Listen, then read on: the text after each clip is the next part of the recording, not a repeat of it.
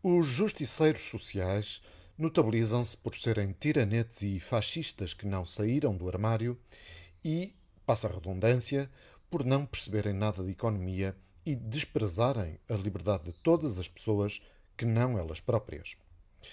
São como umas criancinhas enfesadas que inventam problemas existenciais que não têm para se entreterem no tempo disponível que a sua posição de privilegiados na sociedade lhes dá de sobra.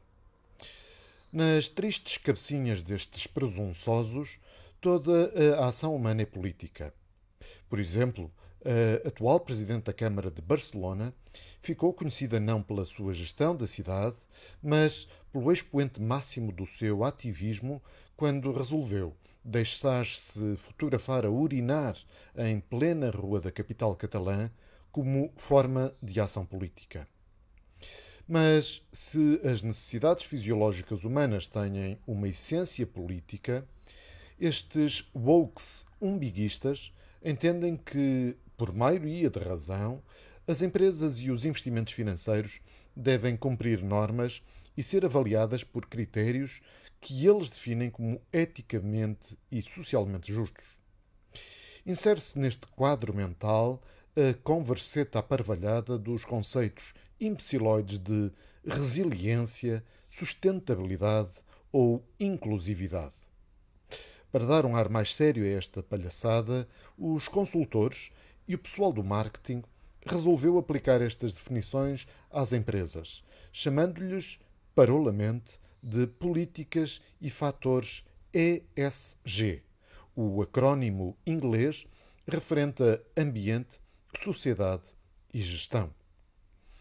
Os critérios e definições que a seita de novos evangelistas usa são altamente subjetivos e até dependentes de contexto.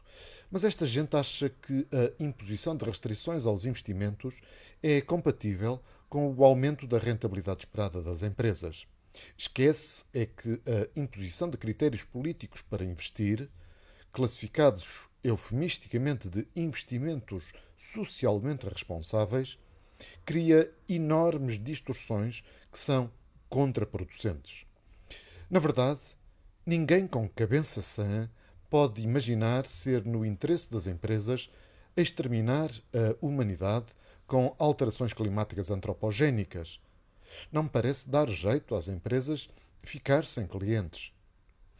Num horizonte temporal normal, o bem social e os interesses financeiros não são antagónicos. Pelo contrário, convergem. Criticar o ESG não é negar nenhum problema social ou ambiental. Decorre, isso sim, da clara percepção de que o mantra para-religioso da moda parte de pressupostos errados e, se cumpridos com a obediência própria de fundamentalistas, terá no mundo e na vida das pessoas as consequências exatamente opostas às intenções inicialmente declaradas. Os proponentes das políticas ESG dizem que o ESG torna as empresas mais lucrativas e valiosas. Aparentemente, concordam com Milton Friedman, que defendia que as empresas se deviam concentrar em entregar lucros e valor aos seus acionistas em vez de serem ativistas sociais.